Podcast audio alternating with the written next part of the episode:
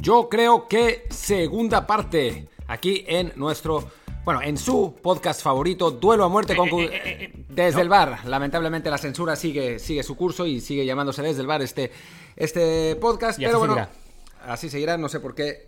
En fin, hablemos de lo que nos interesa en este momento, que es de fútbol y de deportes en general, porque bueno, pues han, han sido semanas difíciles, han sido días difíciles y son horas difíciles, así que está maravilloso poder distraernos un poco, aunque pues tengamos que hablar un poco de cosas que no sean de actualidad, porque pues no está pasando absolutamente nada, salvo que ya hay fecha para los Juegos Olímpicos de Tokio. Que no importa mucho. No, no importa mucho, ni nos acordamos cuál es, eh, ya nos acordaremos cuando se acerque. Así que bueno, arranquemos con yo creo que, recordemos que esta es una dinámica en la que ustedes por Twitter nos dicen...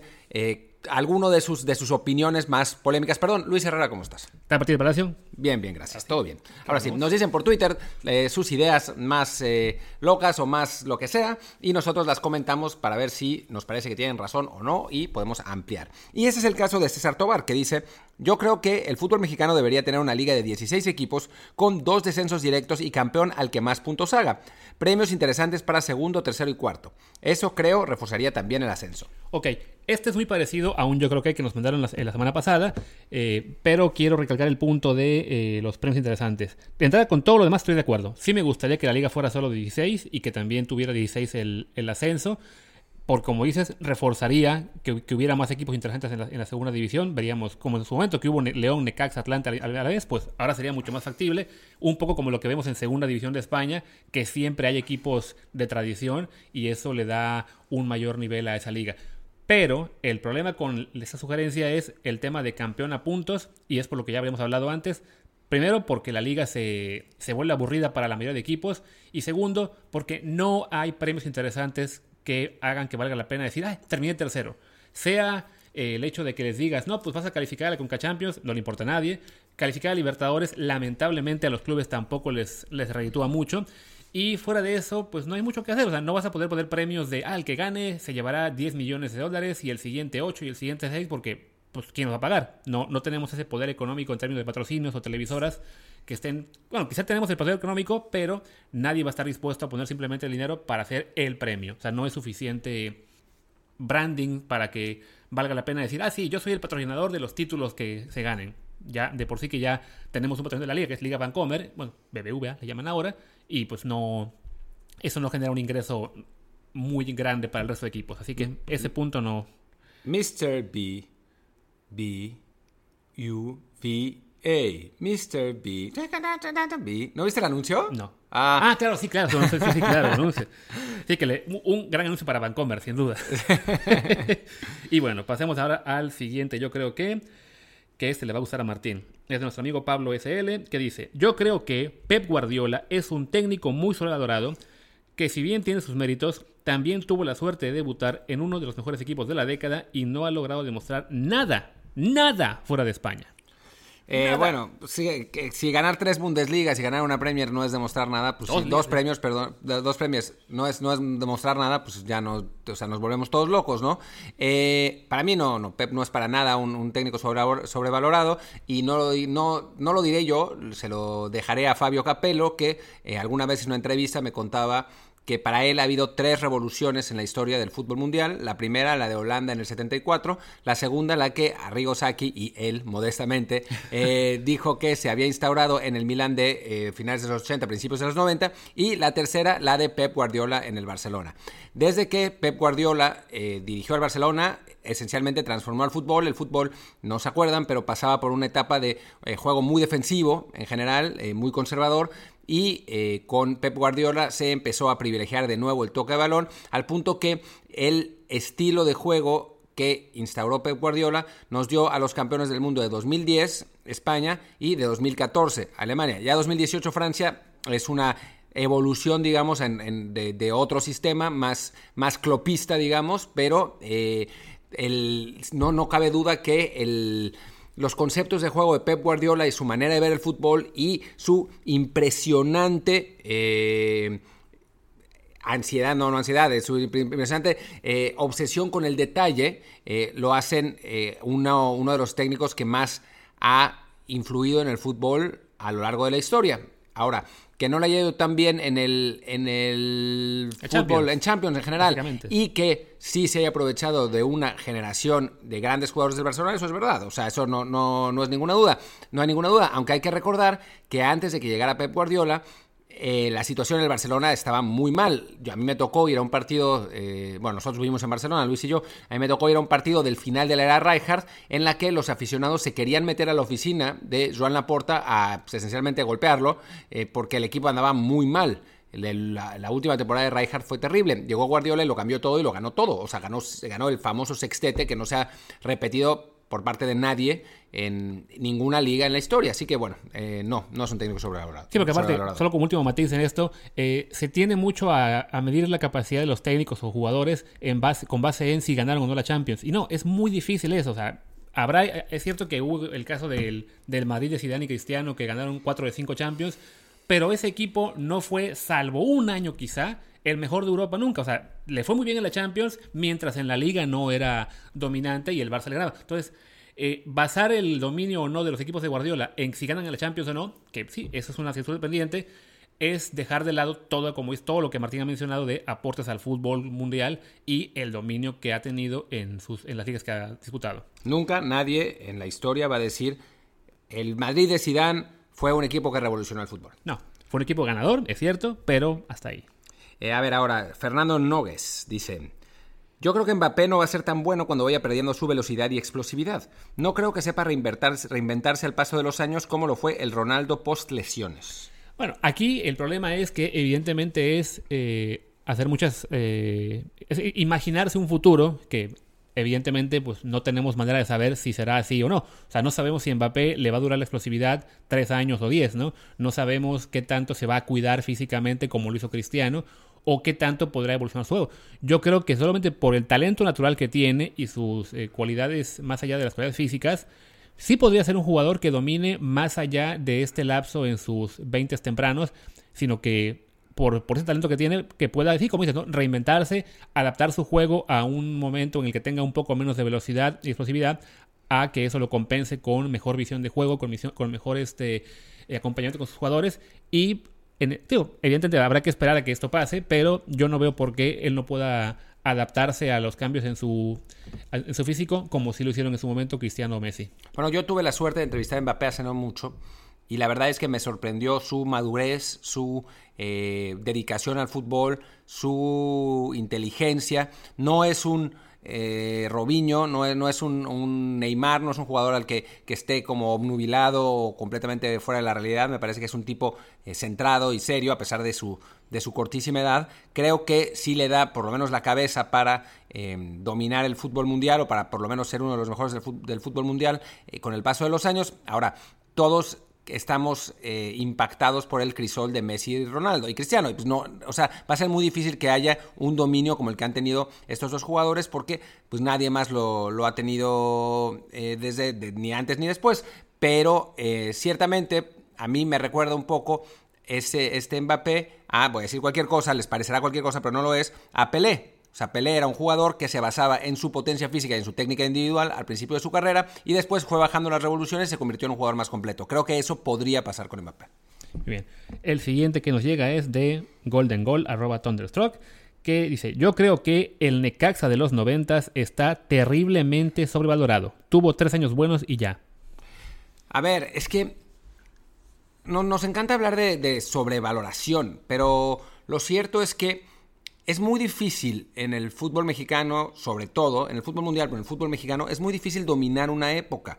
O sea, porque hay una paridad de, equipos muy grande y eh, no, no hay un Real Madrid y Barcelona que dominen por completo. Este Necaxa llegó un poco de la nada, porque bueno, recordemos que es un equipo de Televisa eh, que, fue siempre el segundo de a bordo detrás del América, ¿no? Y muchas veces le quitaron jugadores al Necaxa para reforzar al América, casi siempre con peores resultados al punto que el técnico que hizo campeón al Necaxa, que fue Manuel Apuente, también se lo llevaron al América eventualmente. Y fue campeón del Necaxa con Raúl Arias. Claro, y fue campeón del Necaxa con Raúl Arias. Eh, aunque bueno, no, no fue directamente así, porque la Puente se fue a la selección, en fin. Eh, pero bueno, el caso es que, que para los estándares del fútbol mexicano, el Necaxa sí fue muy dominante, y es que además tenía un equipazo. O sea, pensemos en estos jugadores.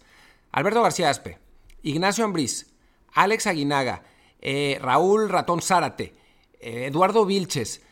Estamos, estamos hablando de Sergio Maguera eh, después. ¿Qué más? Peláez, Basay. Peláez, Basay. O sea, estamos hablando. Navarro, el portero era. Nicolás Navarro era razonable, era el tercer portero de la selección un rato. O sea, estamos hablando de jugadores de enorme calidad. O sea, no, no, no es que fuera, no sé, como cuando el San Luis llegó a la final, que todo bien, pero, o sea, a final de cuentas. Sí, a final de cuentas, eh, Ángel Reina y el Jagger Martínez, que eran las figuras de ese equipo, pues no es para tanto, ¿no? Y aparte, cuando se fueron estos jugadores a la América, algunos, los que, los que llegaron también rindieron. El Matado Hernández, Cuauhtémoc Blanco en su momento. Claro. Entonces, sí, es un equipo que. Me había olvidado Luis Hernández, por Dios. Solo ganó tres títulos en esa, en esa década, pero de entrada, dos de ellos fueron en temporadas largas, que hay que decirlo, sí tiene más mérito que un torneo corto. Y además del torneo corto que ganó, llegó a otras dos finales. La primera justo contra Santos Laguna, que perdió eh, muy... Eh, polémicamente, con ese gol de Borghetti en fuera de lugar. Y la de Toluca, que fue sin seleccionados y llegó a estar 4-1 arriba en el global en el juego de Toluca, pero al final Toluca le dio la vuelta de una manera impresionante. porque además ese Toluca era un gran Toluca. O sea, hablemos, seamos, seamos totalmente eh, sinceros, ¿no? Y bueno, la siguiente. Pero no te la tenía que decir yo. Ah, sí, venga. Eh, a ver, ahí va, tengo que desbloquear mi teléfono.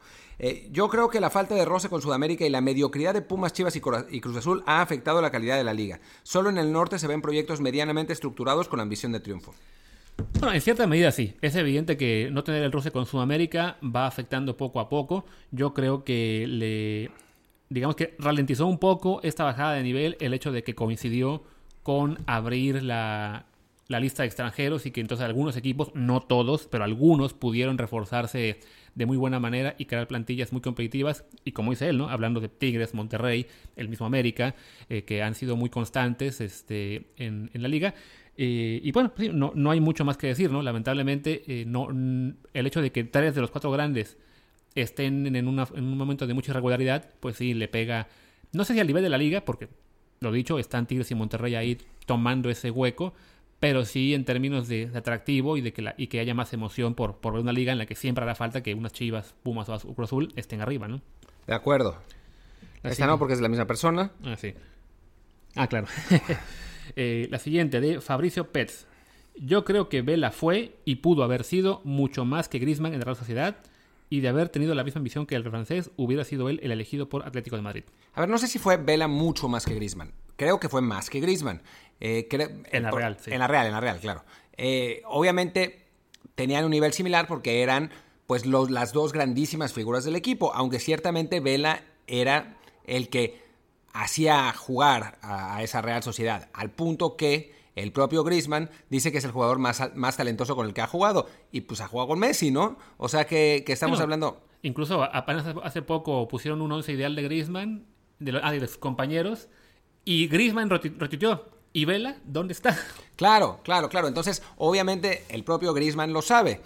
Ahora, eh, la segunda parte de la pregunta, ahora, ahora, tampoco es que haya sido muchísimo más, porque finalmente pues Griezmann terminó en el Atlético de Madrid, después en el Barcelona, o sea, no, no, no, no, nos engañemos, sí. Eh, ahora, si Vela hubiera sido el elegido por Atlético de Madrid, a ver, no es que sea el elegido, el Atlético de Madrid también quería Vela, el problema es que Vela estaba muy cómodo en la Real Sociedad y no estaba dispuesto a hacer ningún sacrificio, y entonces pues se quedó ahí. Sí, creo, todos estamos conscientes de que con otra, pues yo no diría mentalidad, pero con otro como orden de prioridades, Vela habría tenido una carrera mucho más exitosa de la que tuvo, pero bueno, pues él eligió. Y sí, lamentablemente así fue. A ver, Carlos Cancaps, que además a Carlos Cancaps lo vamos a tener en, en nuestro diario de cuarentena pronto, eh, porque está en Argentina. Pero bueno, él dice que yo creo que todas las ligas del mundo deberían adoptar los torneos cortos y liguillas. Sería mucho más divertido para todos. Eh, no estaría mal eh, probar a ver qué pasa en una liga, en una liga europea con liguilla. Lo más cercano que hay es el caso de Bélgica, que tiene este formato en el que los seis primeros, tras 30 jornadas, algo así, avanzan a una fase de grupos medio extraña. Entonces sí, sería interesante la liguilla para algunas ligas, ¿no? Yo creo que en casos como España o... Bueno, Inglaterra, por ejemplo, sería muy interesante porque ahí sí podríamos ver que el octavo, bueno, no el octavo, no, pero el cuarto lugar fácilmente podría ser campeón alguna vez. En una liga como la Bundesliga o la League One en este momento, no creo que haga mucha diferencia. El Bayern o el Paris igual serían favoritos. En la parte de torneos cortos, la verdad es que no. O sea, más allá de que sea emocionante tener un campeón distinto cada seis meses, sí creo que afecta la, el nivel que podemos ver porque ningún equipo logra sostenerse a muy buen nivel por un tiempo prolongado. O sea, al estar teniendo que, si eres campeón, tienes que parar para tomar vacaciones de una semana y después regresar y empezar con desventajas sobre todos, sí influye mucho para que no veamos el mejor nivel muy constantemente. Yo difiero de esa opinión. Difiero de la opinión de, de la liguilla, ¿no? De los torneos cortos. Yo sí creo que todas las ligas deberían tener liguilla. O sea, sería mucho más divertido ver a, al Barcelona y al Real Madrid, en lugar de irse con millones de puntos eh, al final de la temporada, jugar contra el Atlético de Madrid una semifinal de liga. O sea, seguro el Atlético le sacaría partido en algún momento, como le, como le ganó a Liverpool. ¿no? Y eh, en un duelo, una serie a dos partidos, pues por ahí el Bayern pierde contra el Leipzig o contra el Dortmund. En Francia no, o sea, no nos, no nos hagamos ilusiones, en Francia sí. está muy complicado, pero yo creo que sí debería haber liguilla en todas, las, en todas las ligas, porque es mucho más emocionante y al final, ¿a quién le importa la justicia como podemos tener emoción? ¿No? Eso sí. Eh, pero bueno, sí, en torneos cortos no. no. Es demasiado. Eh, por ejemplo, ahora, y una que nos enseñamos a saltar es de Miguelito, que dice, yo creo que Rafa Puente Jr. era un gran prospecto de director técnico, pero cavó su tumba solito con su declaración sobre los periodistas. No, yo creo que más bien, a ver, es un tipo, ya lo habíamos comentado en el, en el, episodio pasado, es un tipo que sabe, es un buen técnico, pero por el momento su problema fundamental no es lo de los periodistas, sino que no gana. O sea, en cuanto, si empezara a ganar, a esa declaración de los periodistas se le olvidaría a todo el mundo. El asunto es que hasta justo antes del parón de, de la liga por el virus, eh, Puente no había ganado ni un partido de los últimos 10, de hecho los había perdido todos. Finalmente ganó y con eso salvó la chamba, porque si no lo hubieran corrido. Y bueno, no, es, no es como el récord de nadie que pueda en este momento ser considerado como un gran prospecto de director, técnico. Como yo, como ya lo dije, conozco a gente de su, cuerpo técnico, no del actual, pero de, del de antes, y me hablan muy bien de él y es gente a la que respeto. Eh, y entonces creo que sí, en efecto, tiene el, el, conocimiento y quizá tenga el talento. El asunto es que mientras no ganes como técnico, pues estás, estás perdido. Sí, no, a fin de cuentas, le fue muy bien en su primera aventura con Lobos WAP pero a fin de cuentas fue una aventura corta, ¿no? Hablamos de que fue el, el, torneo corto en el que los hizo campeones, pues un poco de rebote, porque calificaron de panzazo a la liguilla para ascender. Y luego sí, una actuación relativamente destacada en la, en, el en la, primera, en la primera división, pero que igual terminó en que el equipo descendió. O sea, no, sí, aunque lo echaron antes. Sí, claro, por eso me refiero. Lo, lo, echaron porque el equipo iba justo en esa ruta. O sea, no, no lo echaron porque iba muy bien, sino porque el equipo no, no estaba rindiendo realmente, pues, por, por, obvio, porque no era una plantilla de primera división. Y entonces, sí, lo de gran prospecto es quizá un poco exagerado. Es un técnico que, que sabe, no pero... Bueno, sí, pagó para quedarse y ahora están peleándose por la franquicia que ahora está en Juárez. Bueno, a ver, ahora, eh, el de Comedia MX no lo voy a decir porque ya lo dijimos la, la, el, la semana pasada, Gustavo Ávila Cuevas nos dice, yo creo que es momento de que hablen sobre el tema Galindo y Carmona en Copa Confederaciones de 2005. Suelta esa historia que tanto has prometido. Esa es para mí.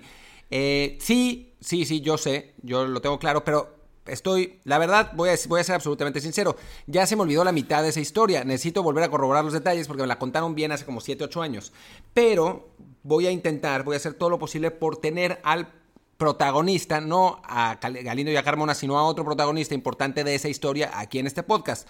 Va a haber que esperar porque pues, ahora estamos en un momento medio complicado para la logística de cualquier cosa, pero voy a hacer todo lo posible y para que él nos cuente cómo estuvo esa, esa anécdota. Vale.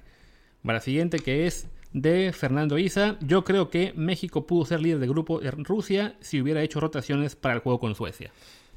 Pues hubieras, hubieras, hubieras, hubieras, ¿no? O sea, claramente la decisión que tomó Osorio fue la peor posible.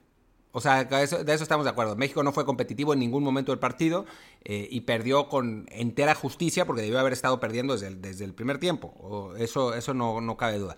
Yo no sé si con el 3-4-3 y rotaciones hubiera, hubiera sido otra cosa. Lo que sí sé es que a medio en el medio tiempo, porque, o sea, todavía el primer tiempo yo puedo entender que haya sido convencido por los jugadores de repetir la alineación, bla, bla, bla, todo bien, ¿no?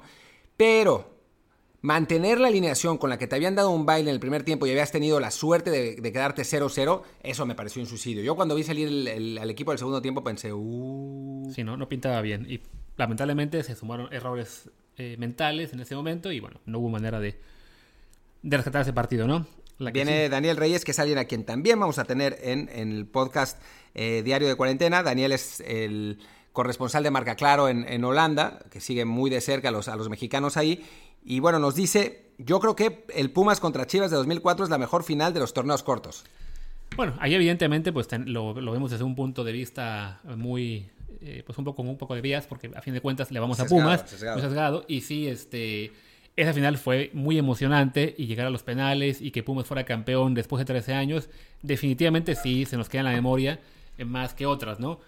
La mejor, no estoy seguro a decir verdad, ¿no? Por ejemplo, esa Toluca Necaxa que mencionaba en el 98 fue muy buena, sobre por la remontada de Toluca. No, yo te digo otra, Atlas Toluca, 3 a 3 y penales. Y dos, ah, que, fue un 2 a 2 en el Jalisco, 3 3 en el en el Yo creo que quizá esa, porque sí, un 5-5 global, pues también lo tuvo el Pumas Tigres de, ¿qué fue? 2015, si no me equivoco. que ese partido pero fue, duele. Pero fue mucho más disparejo, fue un 4-1 en la 4-1. Entonces, no, o sea, fue un poco eh, más parejo. En cambio, el Toluca Atlas del 99 sí fue una final que definitivamente fue pareja intensa de principio a fin. Además, era el gran Toluca, que de, todavía dirigida por el Ojitos Mesa, con Cardoso, Ciña, Vicente, bla, bla, bla, bla, contra los chavos del Atlas de la Volpe, encabezados por Rafa Márquez. Márquez, Cepeda, Osorno, Juan Pablo, eh, Jerry Estrada, que falló el penal. No, el portero era Cabuto. Cabuto, ¿cierto? Em, pero bueno, en fin, eran dos grandísimos equipos que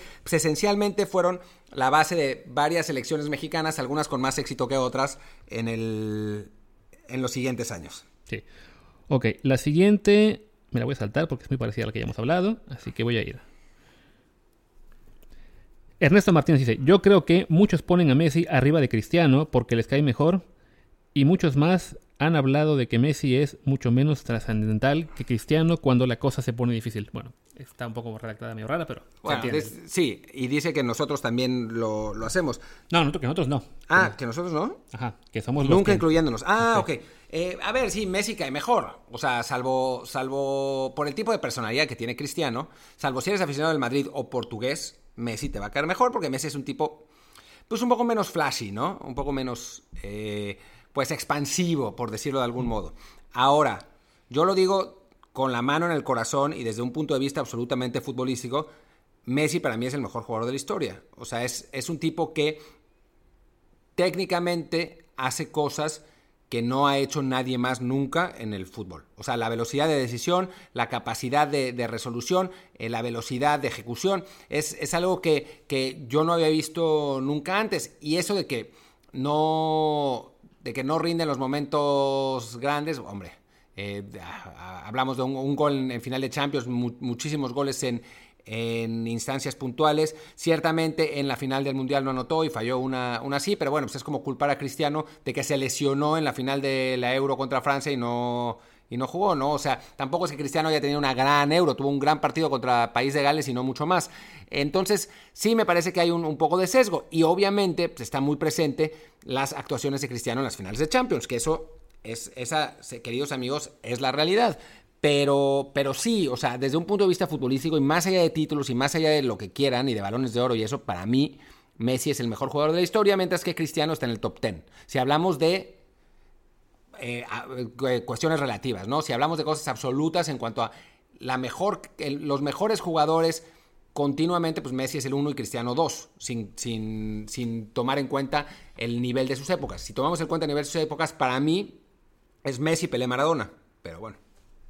Venga, la siguiente entonces. Eh, la siguiente es que este teléfono se bloquea cada vez. Héctor Curiel, que, con el que he tenido varias discusiones sobre, sobre el coronavirus. Y esta es una pregunta de eso también. Yo creo que las secuelas del coronavirus derrumbarán a muchos atletas y, a los, y los Juegos Olímpicos en 2021 serán insólitos en la distribución de medallas. La capacidad pulmonar, afectada por el coronavirus cambiará todo. de esto hablamos un poquito hace un, un par de episodios y sí, evidentemente habrá atletas a los que les afecte esto en términos, bueno, algunos que sean muy veteranos, que estaban llegando ya en la rayita a 2020, pues les puede afectar para 2021. Comentábamos el caso de Paula Espinosa, esta clavista mexicana que siendo muy veterana, aún es muy competitiva en los sincronizados, pero que quizá un año más de, espera, pues le, le, complique su panorama. Y de otro lado de la balanza, atletas jóvenes, por ejemplo gimnastas o clavadistas, que a lo mejor estarían muy muy jóvenes para ser competitivos en este año, pero con uno más podrán este volver a, podrán, sí, podrán eso, competir por medallas. Entonces, en aspecto sí, tendrá una afectación importante. Y como decía también, casos puntuales, aquellos que estén en un rango de edad normal, pero se hayan enfermado de gravedad y acaben con la capacidad pulmonar afectada, pues sí, también eso hay un efecto. En términos de la distribución de medallas, la verdad es que yo no espero que, que haya un gran cambio, porque a fin de cuentas es una pandemia que está afectando a todo el mundo. De aquí a que acabe todo esto, prácticamente en todos los países importantes habrá habido ciertos efectos. Entonces, más allá de que en alguno, en un caso puntual, algún país se vea con mayor afectación, pues como es en este caso España ahora mismo, Italia, yo creo que igual veremos que en los Ciencias Olímpicos va a ser China y Estados Unidos peleando por el primer lugar y detrás de ellos este, los, los habituales, ¿no? que son Alemania, Gran Bretaña. Solo Rusia no. Rusia no porque no puede estar, estarán los rusos, pero compitiendo sin bandera, entonces no contarán como un grupo. Eh, pero sí, o sea, no vamos a ver una sorpresa como que Japón gane los juegos precisamente porque los demás estén débiles, ¿no? No, digo, hasta ahora, hasta ahora, no hay ningún atleta que haya sido grandemente afectado. O sea, sabemos de algunos positivos, pero no sabemos de ninguno que haya estado hospitalizado y que esté debate entre la vida y la muerte. Vamos a ver, ¿no? O sea, todavía, todavía falta bastante. Yo creo que esta pregunta necesitamos más tiempo e información para poderla contestar correctamente, pero yo tampoco creo que cambie la distribución de medallas. Ok, pasamos ahora a los que nos llegaron apenas en los últimos días. Estos eran los que se habían quedado guardados eh, de la semana pasada. Yo digo una rápido en lo que lo encuentras. Mm. Gabriel Escobar dice, yo creo que deberían darle el título a Pumas. Sí. De acuerdo. Ok. Y la que sigue, también de Gabriel Escobar, se llama más en serio, dice, yo creo que se debe terminar esa temporada, menciona Europa, pero en general, aunque se pierda o se corte la siguiente. Creo que él se refiere, bueno, a que la temporada que estaba en curso eh, continúe el tiempo que sea necesario para completarse en su totalidad y en todo caso eh, acortar el torneo del siguiente ciclo. Yo estaría de acuerdo en principio, pero el problema es con la ventana de traspasos. Sí es que si continúas la, temporada interminablemente, digamos que esto se acaba en septiembre y... O en diciembre. O en diciembre. Y continúas la temporada, entonces, ¿qué haces con todos los jugadores que terminan contrato en junio, que ya de por sí es un problema, o sea, ya de por sí es un problema si se extiende, pero si la tienes si lo tienes que extender todavía más como hasta el fin hasta el final del verano de 2021, pues es un caos. Eh, sí. Dale. entonces, creo, creo que por eso la idea de muchas, eh, de, la idea que prevalece en este momento es ya sea abandonar los torneos o hacer test a los jugadores una vez que los tengan, que, ya haya test suficientemente rápidos, que parece cuestión de tiempo y no de, no de meses, sino de semanas, tener esos test rápidos, hacerle test a los jugadores y jugar los partidos, todos los partidos a puerta cerrada. Esas, esas son las, las dos ideas que se están dando en Europa. Incluso la NFL dice que hay gente ya que especula que podría pasar eso mismo en la NFL a partir, obviamente, de, em, de septiembre, cuando empiece la temporada normalmente. Sí, en este punto eh, yo creo que eh, entiendo el punto que menciona aquí este Gabriel en cuanto que, bueno, sí, ya había un set de reglas establecidos para esta temporada, entonces podría parecer injusto que en algunas ligas, en particular, no sé, por ejemplo, en Inglaterra da igual porque el Liverpool será campeón sin duda, pero por ejemplo en México, que estamos apenas a poco más de mitad de temporada, eh, si la acabas en este momento y le das el título a Cruz Azul, pues parecería un poco injusto para el resto porque a fin de cuentas eh, faltaba mucho y todo va a pasar, ¿no? Y lo mismo a lo mejor, no sé, en España, con el Barcelona y el Madrid, con un punto de diferencia entre ellos.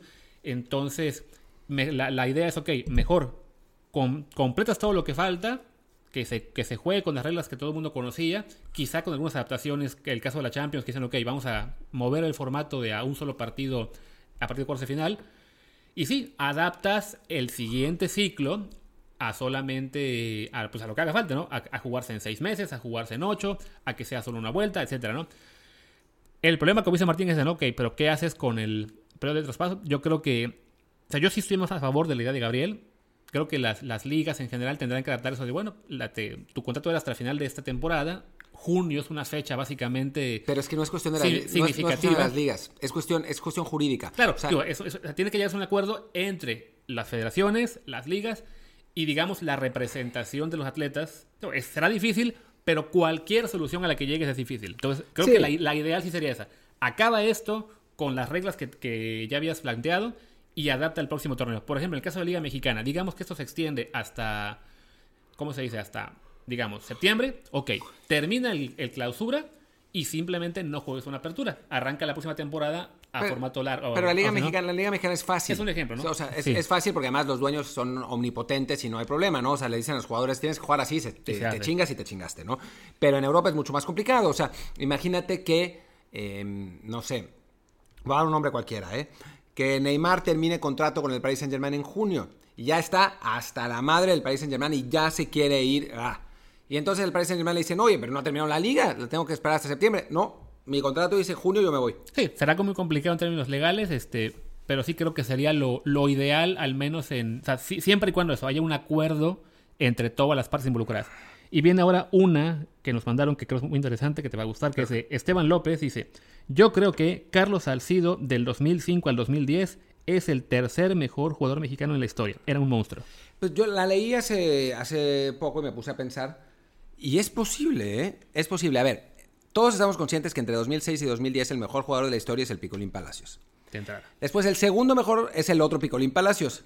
El, el tercero hay un hueco, hay un hueco importante. ¿Quién es? ¿No? Yo diría que el Kikín Fonseca, pero podría ser Salcido también. No, hablando en serio, el primer jugador en esa, en esa época de México es Rafa Márquez. O sea, creo, que ahí no hay ninguna duda. Pero después sí está complicado porque era, fue un momento de, de una suerte de recambio Pavel ya llegó con, con bastante edad, de, hecho, o sea, todavía en 2006 fue un jugador muy importante, pero en 2010 ya no estuvo. Em, después, Andrés Guardado estaba surgiendo, pero todavía no estaba como a su máximo nivel. Vela y Gio todavía estaban, estaban creciendo, pero no, tampoco, tampoco era para tanto. Ochoa se estaba consolidando, pero tampoco era, era el jugador que es ahora. Eh, no hay mucho más, o sea, si se fijan, entre la selección de 2006 y la de 2010, son jugadores, son varios jugadores que repiten, más los seleccionados eh, campeones mundiales de sub-17 en 2005. O sea, están Moreno, Juárez, Vela y Gio, que van al, mundial, y en general es la misma base que 2006. Entonces, que Salcido sea el tercer mejor jugador de, la selección, pues es más que posible, ¿eh? O sea.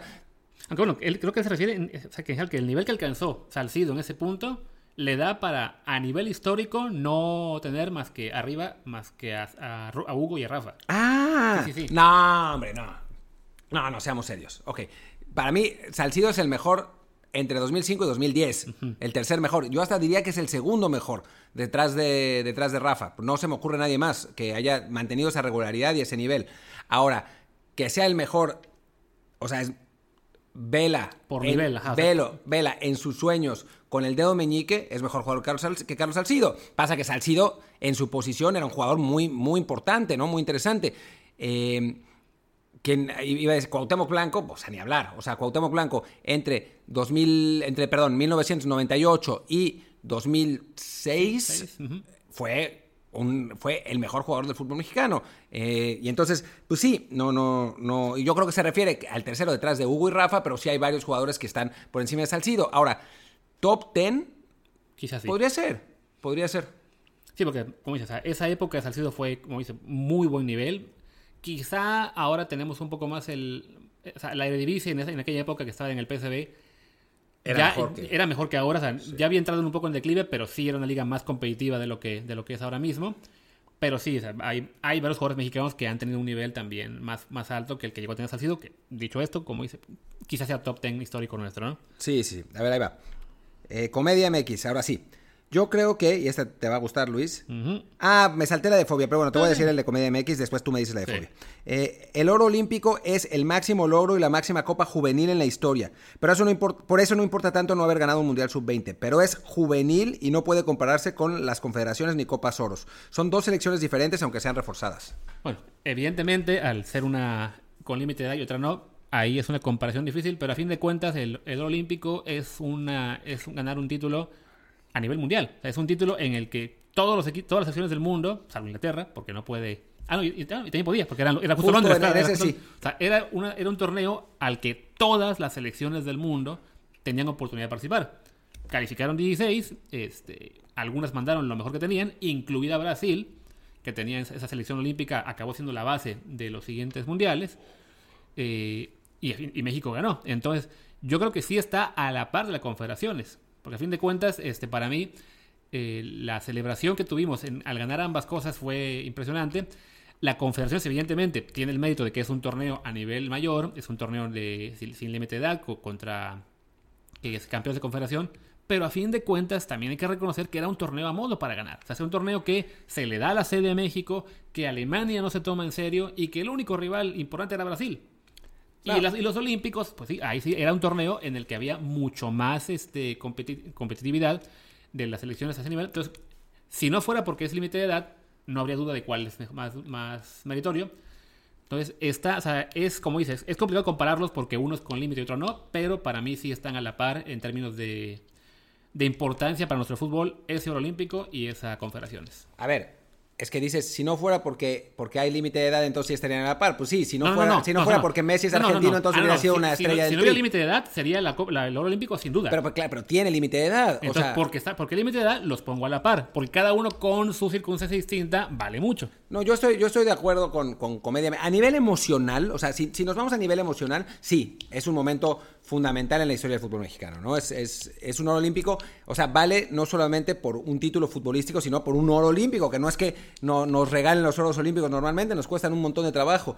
Eh, ahora, a nivel logro de la selección, a mí me parece que ese oro olímpico, por ser eh, un, tipo, un título de, con límite de edad, pues no, no tiene el lustre de otros resultados, no campeonatos, resultados a nivel mayor. O sea, yo, por ejemplo, le doy más valor al triunfo contra Alemania en el Mundial eh, pasado, o al triunfo contra Francia en el Mundial 2010, o a, pues que esos son los dos más importantes que hemos tenido, em, a, esos triunfos les, doy más valor que al oro olímpico, porque son mundiales, y el nivel de un mundial es infinitamente superior al, nivel de los Juegos Olímpicos.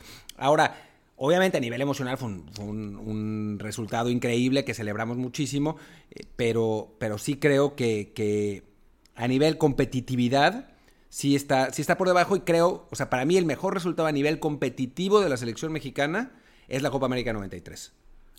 Más allá de la Confederaciones 99. Eh, pero, pero bueno, o sea, eso es otro debate, ¿no? Ahora vamos con otra más, que es la de nuestro amigo Fobia, que dice, yo creo que la mejor época de la historia del fútbol fue de 1990 al 2006. ¿Eh? Yo también pensé. Es muy raro, ¿no? Porque la verdad es que no, no fue una época particularmente brillante. Hablamos de que fue justo después de la época del Milan, de, o sea, iba de salida al Milan este de Arrigo Sacchi. El Mundial del 90 Fue horrible. El del 94 también fue bastante. No fue horrible. O sea, para mí fue un buen mundial hasta los cuartos de final. Después las semifinales ya fueron un desastre. La final fue peor. 98 ya mejoró, pero tampoco hablamos Para mí es el mejor mundial de la historia, ¿eh? 98. No, para mí no fue tanto. Bueno. Y el de Corea, entre la forma en que era todo, bueno, para nosotros evidentemente, en malos horarios. Bueno, para todos, menos los, para los asiáticos. Sí, ¿no? Porque para europeos, pues sí lo veían de día, al menos. Sí, pero no era tampoco el horario, un horario ideal, ¿no? Sí. Este, y el nivel del torneo en particular, tío, con el campeón Francia cayendo en primera ronda. Argentina, el gran favorito también. Están cayendo, con Corea del Sur robando hasta llegar a semifinales, esa, esa que le robaron a, a, España en particular en los cuartos. Bueno, a Italia también, también ¿eh? Italia, o sea, entonces, o sea, entonces, hablamos solamente de, okay, de, de Copas del Mundo, no es la mejor época ni de cerca.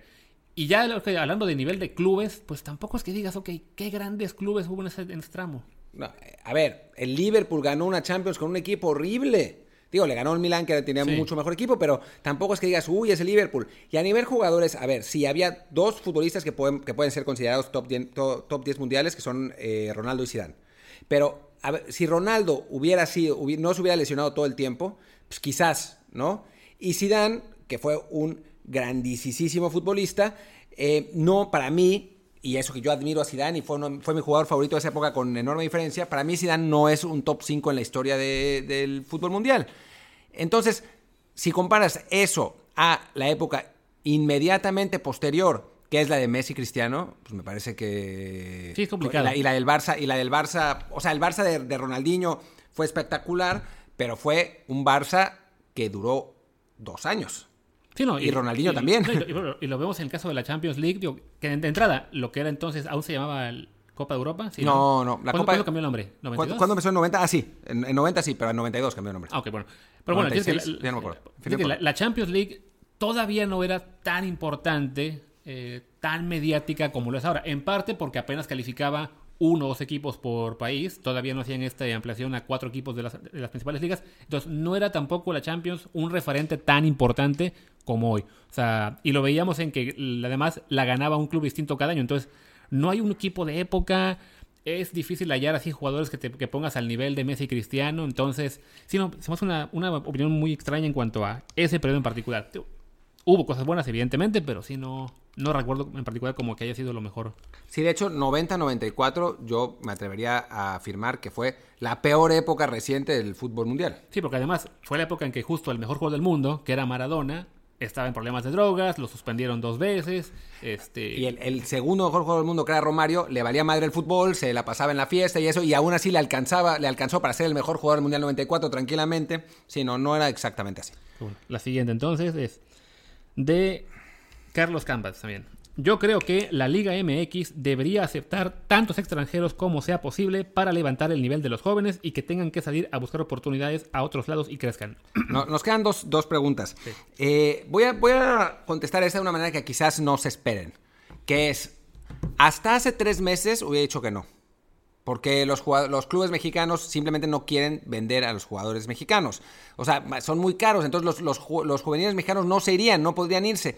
Ahora, si por lo del coronavirus y lo del petróleo el peso se va al sótano, a la, se, va, se va a la B realmente y el valor del dólar y del euro aumenta considerablemente, entonces puede ser, porque ya los clubes europeos, en lugar de pagar 14 millones de dólares por Diego Laines, pagan 7, entonces ya es otra cosa. Y bueno, Lines es Lines, pero si hablamos de, no sé, de algún jugador que ahora destaque, de Córdoba, por ejemplo. Que Córdoba debe ser un jugador que en el mercado actual, antes del, virus, debería estar entre 6 y 7 millones de euros. Ahora, si un, club europeo que no conoce a Córdoba, que es un, tipo que ha jugado dos partidos con la selección mayor, que no, no ha tenido proyección en, ningún torneo internacional, eh, seguramente no querrá pagar esos 6 o 7 por un jugador desconocido, pero 3.5 quizás sí. Entonces, me parece que en ese sentido podría ser. Ahora, no creo que vayan a aceptar todos los extranjeros, aunque ciertamente también la devaluación del peso quizás ayude a... No, no sé, no, no, no creo que vayan a aceptar a todos los extranjeros. Sí, de entrada estaban todavía con la idea de bajarle, ya estaba, ya estaba bajando el límite a, a 9 este año y vuelve a ser pasado y hablaban de bajarlo a 8 el siguiente para, para lo que es la, la de cada partido, más y un total creo que de 12, bajarlo a 10 para la plantilla. Yo creo que más allá de que aumentar discriminadamente el límite, sí, eh, sí es bueno para algunos equipos poder eh, fichar a más jugadores de fuera, ¿no? O sea, lo que se cree esto de que, no, no, hay que tener pocos extranjeros para dar oportunidad al mexicano, no, se sostiene en nada, ¿no? Lo, vemos en Europa como los equipos más fuertes pues son ligas en las que o hay, bueno, de entrada hay comunitarios, entonces puede haber 14 jugadores de otros países que no cuentan como extranjeros y de todos modos España o Francia siguen ahí peleando, ¿no? Y, siendo competitivos. A Italia, que tenía un método muy restrictivo, de hecho no le ayudó para nada porque la selección italiana es ahora mismo eh, de una segunda categoría, ya no es lo que era hace unos años. aunque empieza a levantar, pero no fue el último mundial. Y, al, anterior que fue, le fue de la patada. Entonces, y el anterior también. Entonces sí, o sea, sí que sí dio un paso para atrás pese a sus restricciones a los extranjeros. Entonces, sí, yo, yo, yo no estoy en contra de que haya, si no más, por lo menos que no se, se piense de que no, hay que limitarlos y hacer solamente tres porque vean cómo lo hace Argentina. La Liga Argentina es horrible, entonces, ¿qué se va a hacer? En fin. Y bueno, la última pregunta, digo, el último yo creo que es de Manuel Trillo y dice, yo creo que el Bofo Bautista tenía un gran talento y a pesar de eso siempre dio la impresión de que podía dar más. Pues de acuerdo, no hay mucho más que decir, la verdad. O sea, e, ese bofo de 2006, eh, que lamentablemente estaba peleado con la Volpe, e, esas son típicas cosas del fútbol mexicano. En 2006, Cuauhtémoc y el Bofo estaban en su mejor momento. Bueno, Cuauhtémoc no en su mejor momento, pero estaban en un gran momento y la Volpe no los llevó. Y en 2010, que estaban jugando fatal, Aguirre los llevó. Eso es, eso es típico del fútbol mexicano. Eh, pero sí, ese bofo de 2006 era buenísimo. Y pues, el bofo en general era un, tipo muy talentoso. Lo que pasa es que mentalmente estaba en otro lugar, ¿no? Es un tipo con una, con una construcción mental muy rara. Y entonces, pues eso, a final de cuentas, sí le afectó en eh, su rendimiento. Un poco como Carlos Vela, aunque creo que Carlos Vela un poco menos loco, ¿no? Sí, definitivamente. y más talentoso. También, además. Y bueno, creo que ya llegamos, ya, ya, nos acabamos todas las preguntas, bueno, todos los que nos enviaron, así que pues muchas gracias a todos los tuiteros que nos han apoyado con estas dos ediciones del programa, que nos, nos sirvieron para por lo menos no estar quedarnos la cabeza con de qué hablar. Ya veremos el miércoles con cómo lo hacemos. Sí, a ver si podemos tener una, una entrevista o algo así, lo intentaré. Y bueno, ya está. Muchas gracias, yo soy Martín del Palacio, mi Twitter es martín, arroba martín, D-E-L-P. Yo soy Luis Herrera, el mío es arroba luisrha.